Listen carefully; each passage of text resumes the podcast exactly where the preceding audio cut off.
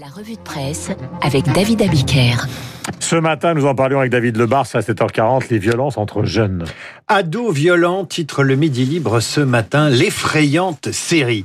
Un garçon dans le coma après trois autres décès de jeunes fin février et puis lundi, le corps d'Alisha retrouvé à Argenteuil. Et ce matin, vos journaux reviennent sur le drame dont l'adolescente a été la victime et qui a débouché sur la garde à vue d'un adolescent de 15 ans et de sa petite amie, tous deux scolarisés dans le même lycée que la victime. Et ce matin, le Parisien détaille l'histoire d'une rivalité amoureuse, peut-être entre les deux jeunes filles, plusieurs semaines de harcèlement sur les réseaux sociaux, allant jusqu'au piratage du compte de la victime. Des menaces, une bagarre dans les toilettes du lycée quelques jours avant le drame, et les aveux du jeune garçon à sa mère qui avertira la police jalousie, vengeance. Le cousin d'Alisha explique aux Parisiens qu'on ne sait pas vraiment pourquoi ces deux-là en voulaient à Alisha. Alisha qui avait alerté ses parents, qui avait prévenu la police sans déposer plainte. Alisha, bon élève. Le lycée professionnel avait prononcé une exclusion et les deux ados en cause allaient passer en conseil de discipline hier soir. Et ce matin, 110 professionnels de l'éducation lancent un appel. Issus de l'éducation et du social, acteurs de la justice des mineurs, représentants du monde associatif, ils publient une tribune aujourd'hui sur franceinfo.fr dans laquelle ils apportent leur analyse et proposent des actions afin de tenter d'éviter de nouveaux drames terribles. Le texte commence par la litanie des drames récents et quelques constats. Les réponses simplistes et strictement sécuritaires ne suffisent pas. Le dialogue est insuffisant. La prévention spécialisée absente ou en recul dans de nombreux territoires du pays.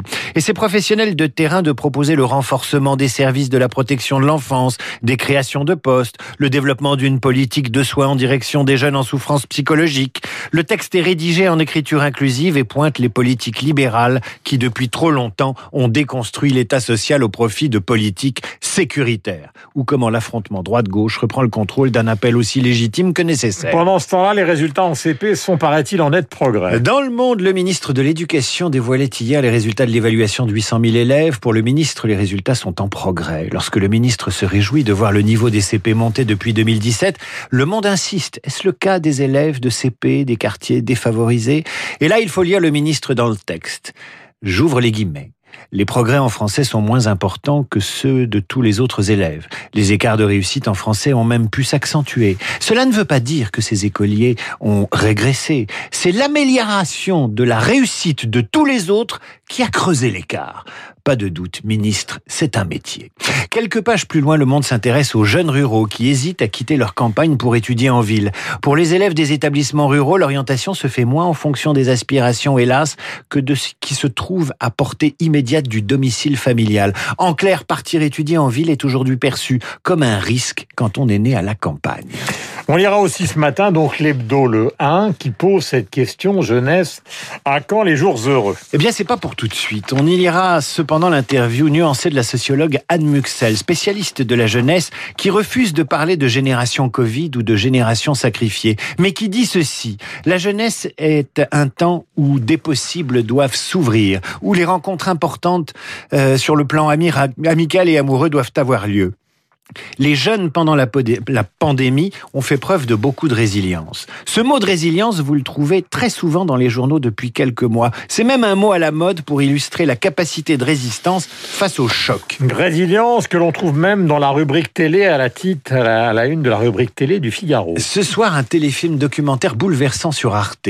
Vivre sans souvenir. Il retrace la renaissance d'un jeune homme après un traumatisme crânien qui l'a privé de sa mémoire. Un accident de voiture en 2015 et Daniel se retrouvent projetés dans un univers totalement neuf, avec cette particularité.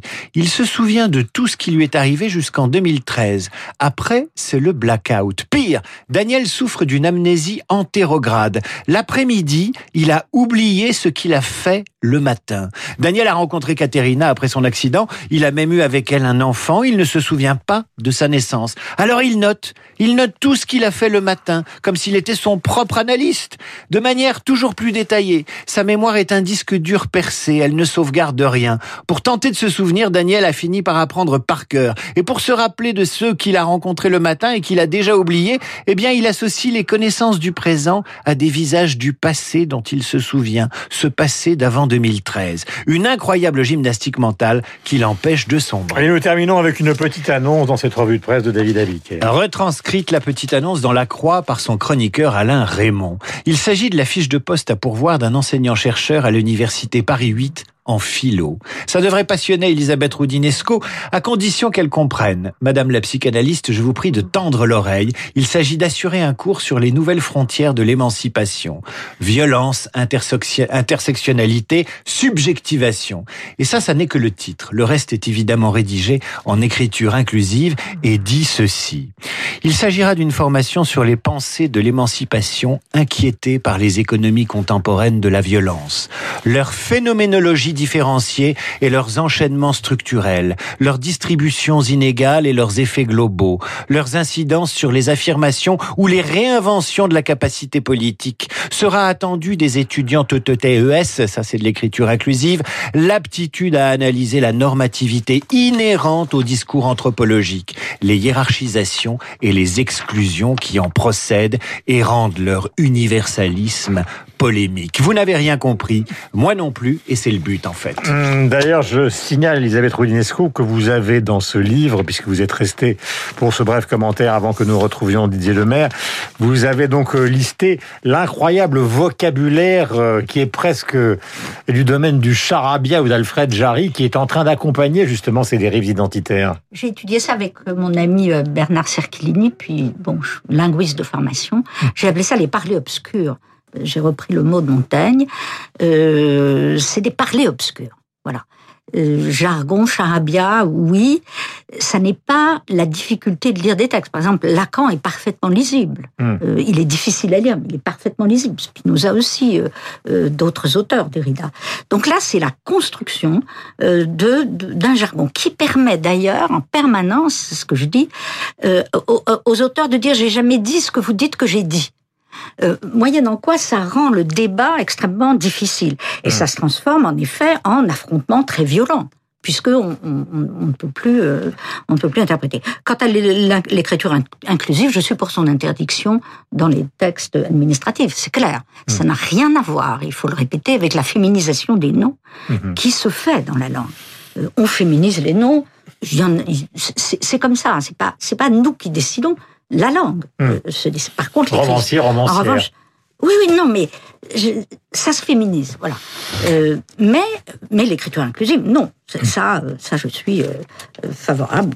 bon, je l'ai dit, voilà. Merci Elisabeth Rudinesco. Nous sommes en direct avec Didier Lemaire.